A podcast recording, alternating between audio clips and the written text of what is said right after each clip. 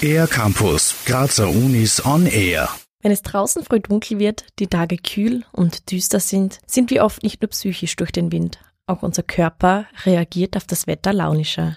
Was es genau damit auf sich hat, erklärt uns Sandra Holasek vom Lehrstuhl für Immunologie und Pathophysiologie der Meduni Graz. Der Winter ist eine ganz besondere Jahreszeit. Da ist der große Aspekt dabei, dass die Lichtverhältnisse sich verändern und damit sind wir auch chronophysiologisch gefordert. Das heißt, wir kämpfen damit stimmungsmäßig, das kennen wir, den Winterblues. Wir kämpfen aber auch damit, dass wir anfälliger für Infektionen sind, weil einfach das Immunsystem stärker auch in der Winterzeit gefordert ist.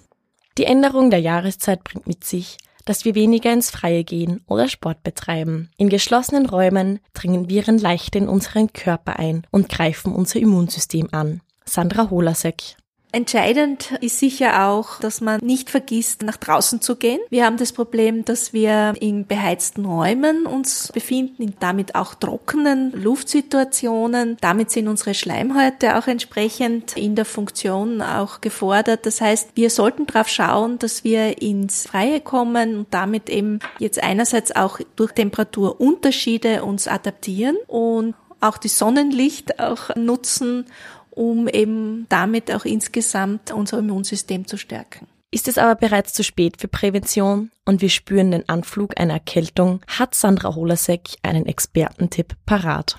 Wenn man spürt, es kommt Kopfweh, es rinnt die Nase, dann ist es tatsächlich so, dass man mit der Ernährung ein bisschen unterstützen kann. Einerseits ganz stark durch Vitamin C-hältige Lebensmittel. Vitamin C verringert die Symptome einer Erkältung und andererseits ist es auch ganz entscheidend, dass man die Schleimhäute befeuchtet und das geht am besten mit Tees.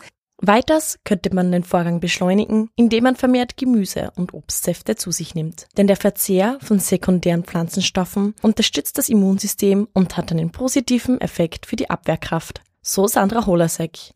Für den R-Campus der Grazer Universitäten, Corina Kaufmann. Mehr über die Grazer Universitäten auf ercampus-graz.at